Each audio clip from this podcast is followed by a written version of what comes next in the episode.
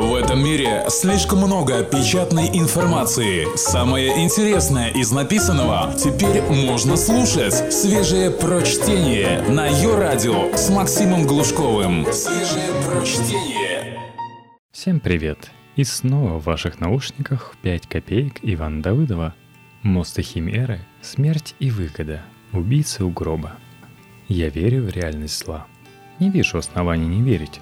Зло рядом, зло всегда. Иногда происходит что-то из ряда вон выходящее, и присутствие зла делается совсем наглядным. Но чаще оно прячется, изобретает уловки, чтобы себя как-нибудь замаскировать, чтобы нас убедить, что его на самом деле нет. Вот сегодня и поговорим как раз о таких уловках. Копейка первая – мост и химеры. Я шел по мосту в толпе незнакомых и грустных людей. «Столько народу?» — сказала немолодая женщина. «Ну, повод такой», — ответила им многозначительно другая. «Лучше бы у нас, конечно, не было такого повода. Лучше бы не было. Но есть. Есть у кого испуг, а у кого и ликование. Веер версий, ненужная трескотня про атмосферу ненависти и необходимость сплотиться перед лицом трагедии. Зло любит такие нехитрые кунштюки — это не мы, потому что нам невыгодно. Буквально так все и говорят, начиная с пресс-секретаря первого лица. Так давайте же сплотимся вокруг. Не верьте, зло — это пустота, отсутствие бытия, и там просто нет точки, вокруг которой можно сплотиться. Да и пытаться незачем.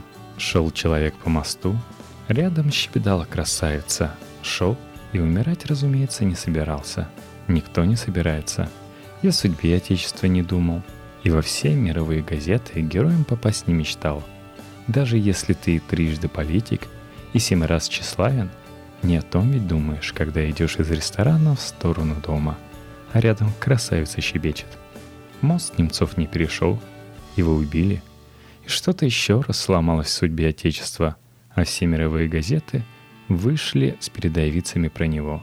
И дальше трудно найти правильные слова – Проще прятать за веером версий или ненужной трескотней собственную бессильную растерянность. Хорошо, что жизнь сама подсказывает правильные слова.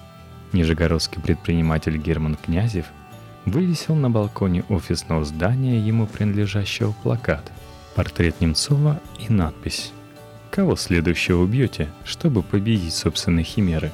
Через час Герману Князеву пришли полицейские.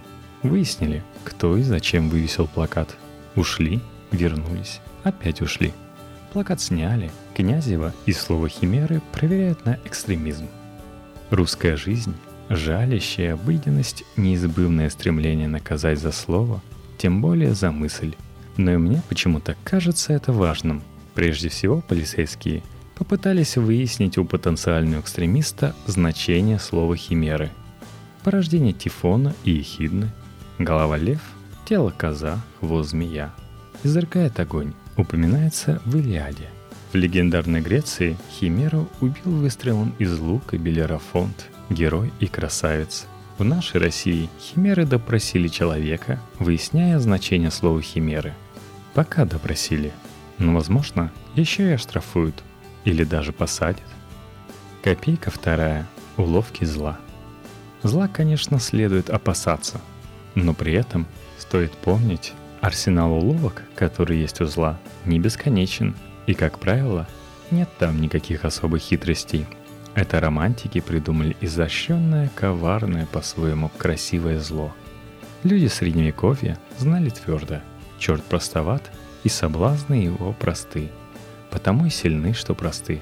Сомневавшимся то же самое доказал 20 век с кровавой неотразимостью – тоже и наше время нам сегодня рассказывает. Открываю газету. В газете пишут, все больше россиян довольны уровнем своей жизни. Не врут, ну или, по крайней мере, ссылаются на данные свежего исследования в ЦИОМ. Только цифры. В декабре 44% сограждан считали, что живут хорошо. В январе 50%. Теперь 52%. 58% смотрят в будущее с оптимизмом – а 29% уверены, что скоро наша жизнь станет еще лучше. Здесь, разумеется, важно сосредоточить внимание на слово «еще». Другая газета – тот же ВСОМ. Число заметивших последствия санкций россиян за полгода выросло в 4 раза. В августе 2014 только 5% жителей России признавали, что санкции оказали влияние лично на них. В феврале 2015 – 45%. 85% заметили рост цен и заявили об ухудшении своего материального положения. Это ведь одни и те же люди. Одни и те же люди примеряют как-то в своей голове знание о том, что цены выросли и жизнь стала хуже, и одновременно уверенность в том, что жить стало лучше, а скоро будет совсем уже невыносимо хорошо. Появляются две законные версии – либо сограждане обезумели поголовно, либо им нравится жить хуже. И как раз ухудшение материального положения, выросшими ценами, возможностью употреблять сырообразный продукт вместо сыра, объясняется их оптимизм. Дальше хватаешься за голову с криком «Боже, что я такой прекрасный, разумный и последовательный делаю среди этих чудовищ?»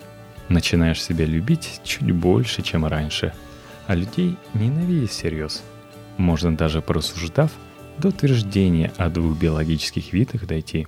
И некоторые доходят, кстати. Спокойно. Это ведь она и есть нехитрая уловка зла. Это злу нужна ваша никчемная гордость. Специальные люди, которые у зла на контракте, каждое ваше слово отловят и повторят, снабдив понятными комментариями. Чтобы вас ненавидели, чтобы вас здесь съели так же, как едят сырообразный продукт – Потому что те, кто умеет замечать противоречия, мешают злу. Потому что зло само и есть нелепое противоречие, рвущее своими выростами красоту доставшегося нам мира. И что в итоге? Кому нужна ваша гордость? Вас не будет, так или иначе. Неважно ведь, станете вы трупом или частью зла. Еще неизвестно, кстати, что хуже. Зато зла станет еще больше. И не только в головах сограждан – Зло трудно не победить, если вы добровольно играете за его команду. А правда, нас совсем не возвышающая в том, что умение думать, читать, разбираться, отлавливать противоречия больше везения, чем заслуга. Повезло научиться читать. Не в школярском, конечно, смысле. Повезло, что есть время на чтение, на мысль, на то, чтобы замечать эти, нехитрые, повторюсь, уловки зла. Нам повезло, а другим нет – Сегодня для них правда то, что пролает из телевизора очередной тамошний обитатель. Перерыве между двумя сериалами. Не хочу оправдывать чужую глупость и чужую интеллектуальную лень тоже не хочу оправдывать. Но невезение там явно больше, чем глупости и лени. И здесь что-нибудь изменится, только если в собственном величии думать меньше, а о чужом невезении больше. Искать правильные слова – и возможность, чтобы сказать правильные слова. Только свежее прочтение на Йо-Радио. Копейка третья. Смерть и выгода. Знаете, бывает такое. Видишь, как кто-нибудь даже неприятный тебе устраивает дело невыносимо запредельно гнусное. И все равно испытываешь стыд. Наверное, потому что все мы люди, и к любой мерзости, сделанной человеком – Человеком же все-таки ощущаешь странную сопричастность. Это, конечно, неприятно, но что поделаешь, заложено в природе нашей. История движения «Антимайдан» интересная и поучительная. Как не вспомнить, если в моде трескотня про атмосферу ненависти. Мотоциклист Золотостанов, сенатор Саблин и певец сталинского величия Стариков, раздобыв где-то денег, кинулись раздавать интервью о готовности силой остановить национал-предателей, о целительности для представителей пятой колонны, страха смерти и прочих увлекательных вещах. Потом устроили в Москве страшноватое шоу с плакатами «Путин и Кадыров не допустят Майдана» и «Сдохни Америка». Требовали зачисток и, что немаловажно, носили среди прочих портрет Немцова с надписью «Организатор Майдана». Ну, то есть буквально овеществили, материализовали всю эту атмосферу ненависти при полной информационной и финансовой поддержке властей. А потом Немцова убили. Не знаю кто, но думаю не эти ряженые. Эти ряженые, бывшие совсем недавно столь грозными, смешно засуетились, как нашкодившие троечники – ринулись проводить пресс-конференцию «Убийство политиков. Методы Майдана». Полном составе явились, перехватив для завершенности активиста с завода. Сообщили, разумеется, что Немцов – первая жертва Майдана, а смерть его выгодна российским разжигателям революции, а также их заокеанским хозяевам. Повторили, в общем, все позорные глупости, которые на тот момент успели услышать из телевизора от людей постатуснее – это тоже, конечно, уловка зла, но совсем какая-то наивная. Ничего, кроме острого стыда за чужую гнусь испытать не можешь, наблюдая подобное трепыхание. Или нет? Странное удовлетворение тоже. Вот эти нелепые и неумные трусы, разом растерявшие весь свой задор, это и есть боевики на службе у власти, личный актив, грядущие каратели. Те, кем нас, видимо, собирались напугать умеет только врать, отказываясь от собственных же слов. Да и то, умеет очень плохо. Надеюсь, ответственный за создание антимайдана, за неэффективное разбазаривание государственных средств тоже ответит. Ну и одно соображение, чтобы эту часть беседы завершить. Один мой добрый друг заметил вещь, меня поразившую. В России, написал он, — Убийство противников власти, как выясняется, почему-то всегда выгодно их друзьям или даже самим убитым. А власти нет. Ну, как вы могли такое подумать? И мне вот что кажется, не пора ли уже, раз мы все равно живем в перевернутом мире, поменять знаменитый вопрос криминалистов, который советуют задавать себе при расследовании любого преступления? Не пора ли вместо «кому выгодно» спрашивать «кому невыгодно»? Это может оказаться полезным в стране самосгорающихся шапок. Копейка четвертая – убийцы у гроба. Хотя нет, совсем завершить разговор пока не получается. Есть еще одна, похожая на предыдущую историю, о которой хочется упомянуть. Хочется, чтобы ее тоже не забыли.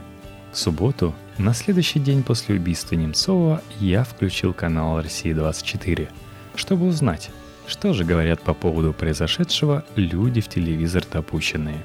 Из телевизора на меня посмотрел лидер КПРФ Геннадий Андреевич Зюганов. Скорбный, суровый, строгий. Я сначала подумал было, что Геннадий Андреевич не в курсе последних новостей и продолжает пребывать в заоблачном Советском Союзе.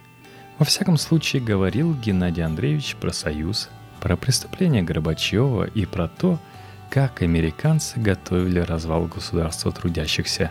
В частности, напомнил Геннадий Андреевич, тогда тоже были раздавлены в тоннеле случайные молодые люди, после чего союз кончился. По мысли Геннадия Андреевича выходило, что это коварные американцы убили в августе 91-го в Москве Кричевского, Усова и Комаря, которым, кстати, преступный Горбачев успел присвоить звание Героев Советского Союза посмертно. Дальше выяснилось, что Россия сильная, умная и, я надеялся, он скажет единая, но он сказал дружная. Да, и дружная пугает Америку.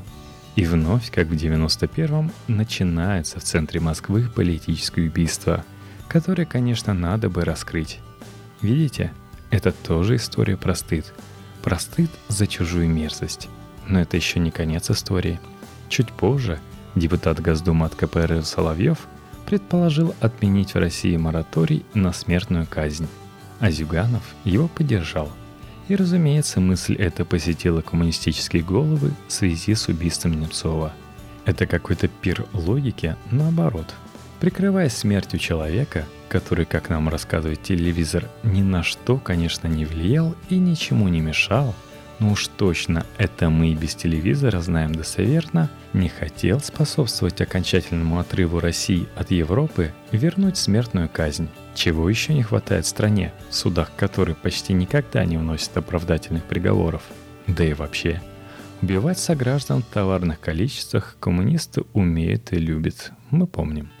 Но сообщаю без радости, и это еще не конец истории. Зюганов – развил мысль однопартийца и предложил казнить не только за убийство, но еще и за жуткое казнократство. И, внимание, это важно, за все, что связано с подрывом национальной безопасности. В общем, понятно, что значат эти слова сегодня в устах лидера системной квазипартии, правда? Так Геннадий Андреевич постарался из гибели оппозиционного политика выжить максимум. Постарался, чтобы не без пользы для Отечества сложил голову Борис Ефимович. Нет, правда, мне кажется, это важно запомнить. Копейка пятая. Игра в открытую. Две за неделю новости из Перми. В рифму. Одна, извините, про пермское отделение движения «Антимайдан». Когда-то Пермь была городом культурной революции, если помните. Там устраивали выставки, возили художников и прочих деятелей культуры. Художники уехали, выставки закрылись, революция кончилась. Но творческий задор остался. Делегация пермского антимайдана была на московском шабаше. Активисты, одетые в натовскую форму, несли оранжевый труп Майдана, набитый изображающими доллары зелеными бумажками и окровавленными флагами США. Вернувшись на родину, неутомимые контрреволюционеры наладили производство оранжевых кукол Вуду. К каждой прилагаются иглы, а также наклейки с лицами украинских и американских политиков – такой вот веселый сатанинский перформанс в исполнении борцов за традиционные ценности, противостоящих невыносимой атмосфере ненависти, которую создают в стране предатели-либералы. Такая вот детская, почти остроумная игра. Вторая новость мрачнее. Я не раз писал в этих колонках о судьбе Музея политических репрессий Перм-36. Областное руководство последовательно пыталось неудобный музей извести, урезая финансирование, поменяв директора, просто гадя по мелочам. На сотрудников музея писали доносы в инстанции и патриотические СМИ, от комсомолки до НТВ. Местные коммунисты и ветераны Вертухая. Последних сам факт существования музея как-то особенно оскорблял. И вот, наконец, битва окончена. Некоммерческая организация «Оно Перм-36» заявила о самоликвидации – Музей полностью перешел под контроль государства и будет перепрофилирован. Уже готовится первая выставка в обновленном музее, посвященная средствам охраны и техническим способам содержания заключенных. В перспективе превращение Перми 36 в музей лагерной системы. Музея политических репрессий больше нет. Вместо музея жертв создают музей палачей – Иногда зло, не прячась, действует почти без всяких уловок. В этом есть определенный плюс. Так понятнее, где ты и с кем имеешь дело.